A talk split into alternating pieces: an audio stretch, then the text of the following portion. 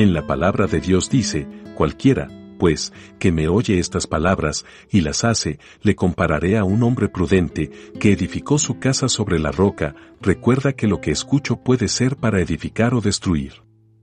No olvides seguirnos en nuestras redes sociales como Iglesia Querit y acompañarnos en nuestros en vivos todos los domingos a las 9 de la mañana. Dios te bendiga hoy y siempre.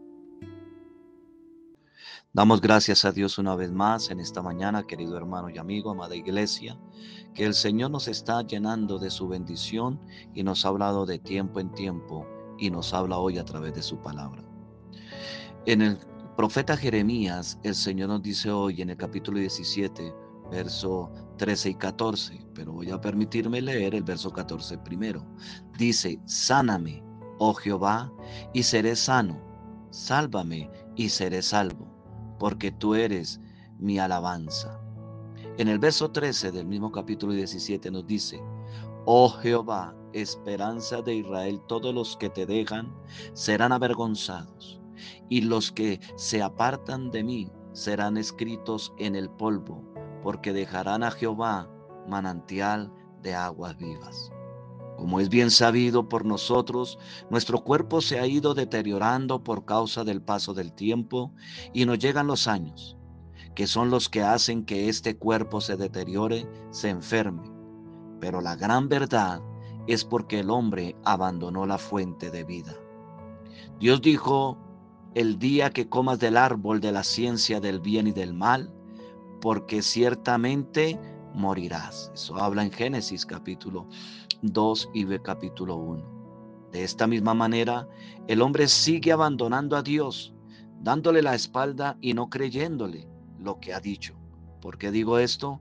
Porque Adán y Eva decidieron no creerle a Dios y cuando Dios les dijo que no comiesen del fruto del árbol de la ciencia del bien y del mal, ciertamente su cuerpo empezó a deteriorarse cuando comieron del fruto. Decidieron no escuchar a Dios. En este mismo libro profético, Dios sigue reclamando al hombre el abandono de la fuente de vida para el alma y el cuerpo. Dios le sigue reclamando a Jeremías, al pueblo de Israel y a nosotros hoy día.